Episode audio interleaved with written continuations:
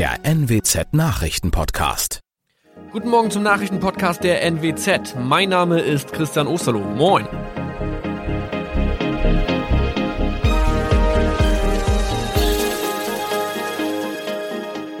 Und das sind unsere regionalen Nachrichten am Morgen.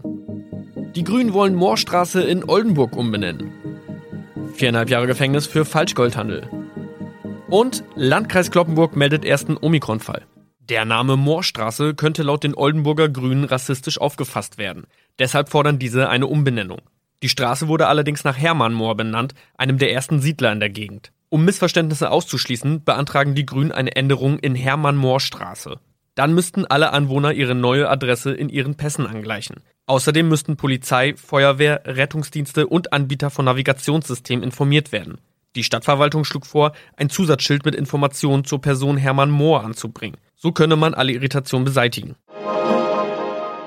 Tobias G. musste wegen dem Verkauf von Falschgold am Mittwoch vor das Landgericht Oldenburg. Nachdem der Schortenser bereits im Mai zu einer Freiheitsstrafe von mehr als drei Jahren in Jever verurteilt wurde, betrieb er seinen Handel auf eBay Kleinanzeigen weiter. Das wog bei der Verhandlung schwer auf. Der 27-Jährige schrieb in die Inseratsüberschrift das Wort plated, was so viel bedeutet wie überzogene und nur vergoldete Ware. Da im weiteren Anzeigentext aber die Rede von einem Reinheitsgrad war und die abgebildeten Goldbarren eine Seriennummer trugen, handelt es sich hierbei um eine Täuschung. Tobias G. wurde zu viereinhalb Jahren Haft verurteilt.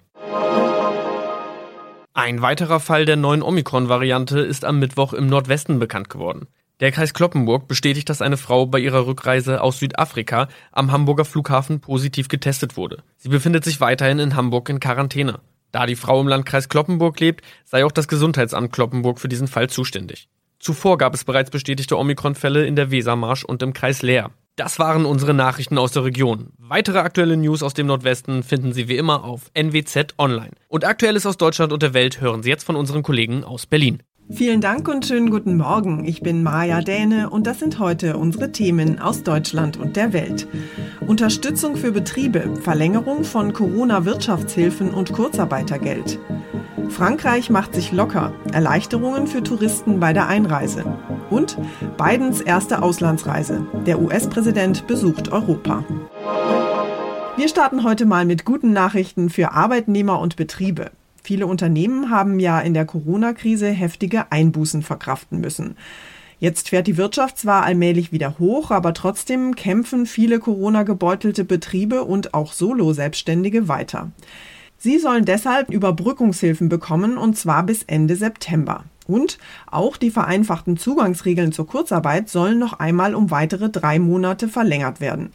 Bundesarbeitsminister Hubertus Heil legt dazu heute eine entsprechende Verordnung vor. Die Corona-Zahlen sinken, beim Impfen geht es voran. Trotzdem sieht die Bundesregierung weiter Unsicherheiten auch für den Arbeitsmarkt. Um den zu stabilisieren und eine höhere Arbeitslosigkeit und Firmenpleiten zu verhindern, sollen die aktuellen Regeln bei der Kurzarbeit erst einmal weiter gelten und für Planungssicherheit sorgen. Vor allem der Einzelhandel, aber auch die Reisebranche oder die Gastronomie leiden durch die Corona-Krise. Die Verlängerung der Regeln zur Kurzarbeit kosten die Bundesagentur für Arbeit rund 2,6 Milliarden Euro.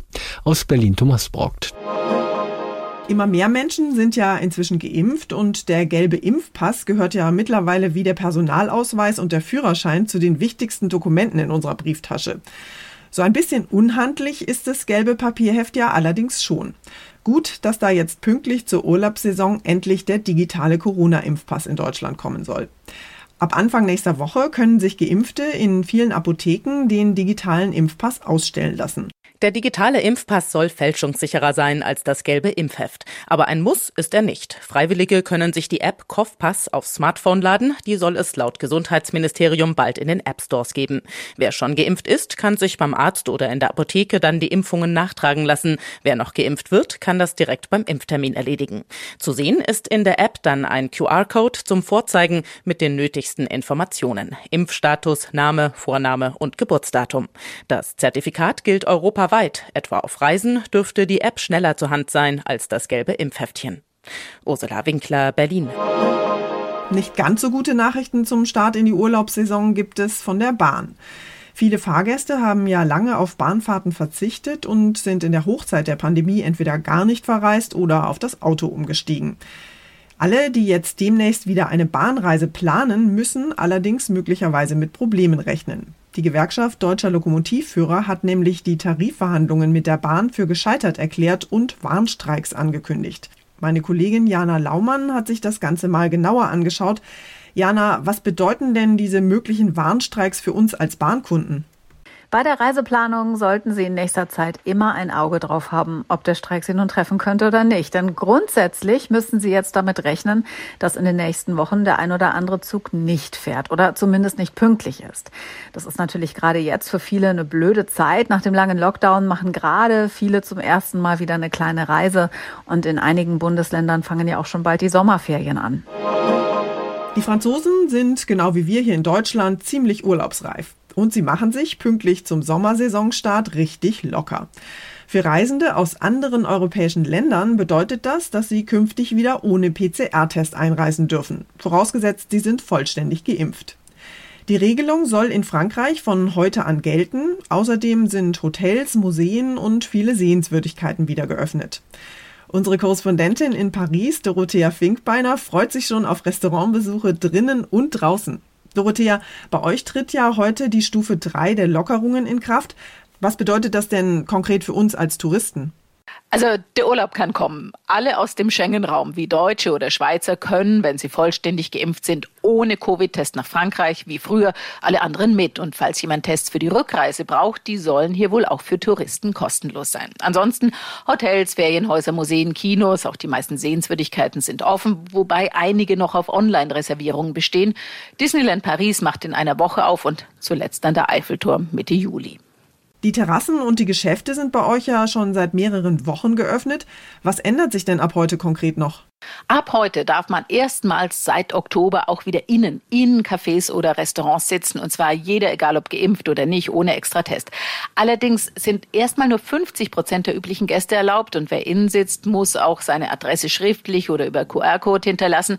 Denn vorbei ist Corona natürlich hier nicht. Wir haben im Moment noch eine Inzidenz von rund 70.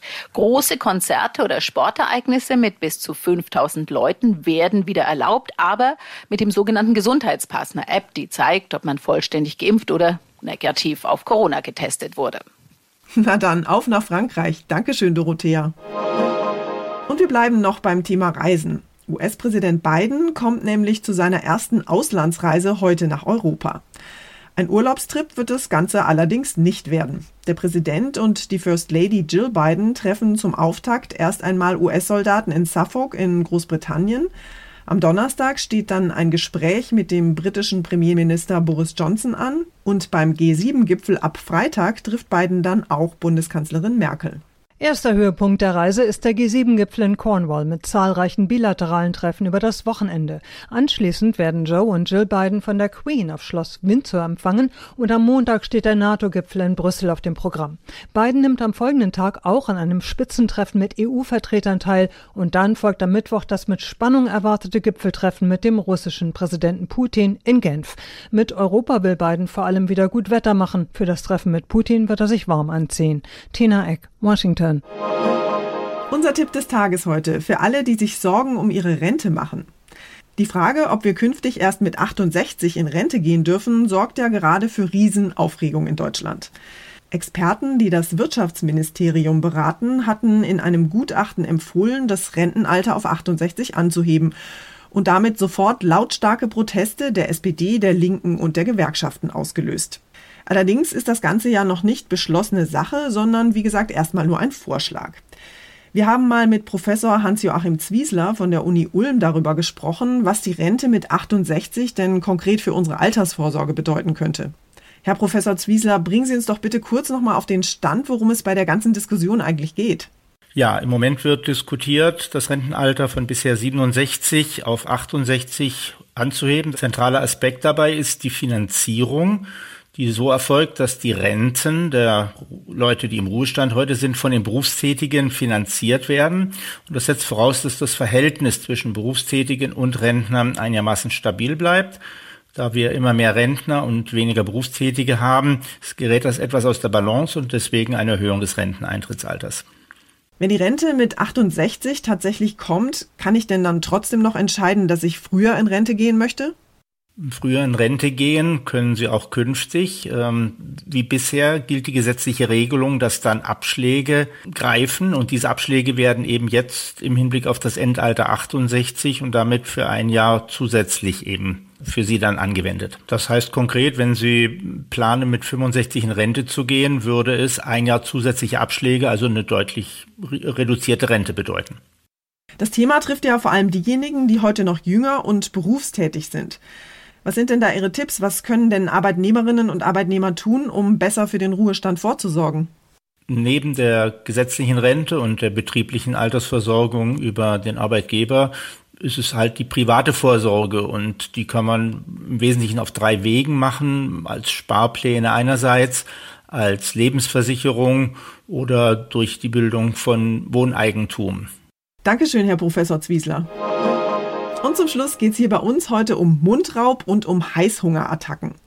In Freiburg haben Unbekannte nämlich Kirschen von einer Obstwiese geklaut. Allerdings haben die Diebe nicht nur eine Handvoll Früchte mitgehen lassen, sondern gleich sämtliche Kirschbäume abgeerntet. Insgesamt 900 Kilo Kirschen sind futsch. Die Polizei schätzt den Schaden auf mehr als 5000 Euro und die Diebe, die haben jetzt entweder Bauchweh oder sie haben die Kirschen zu Marmelade oder Schnaps verarbeitet. Im saarländischen Homburg wurden dagegen keine Früchte geklaut, sondern Fleisch. Und zwar aus einem Grillgutautomat. Der oder die Täter hatten offenbar Lust auf eine Grillparty und haben Würstchen und Braten im Wert von etwa 250 Euro mitgehen lassen. Immerhin haben die Fleischdiebe im aufgebrochenen Wurstautomaten einen Zettel hinterlassen, auf dem sie sich für ihre Tat entschuldigten. Vielleicht hat ihnen das schlechte Gewissen am Ende doch ein bisschen den Appetit verdorben. Das war's von mir für heute. Ich bin Maja Däne und wünsche Ihnen allen einen entspannten Tag. Tschüss und bis morgen.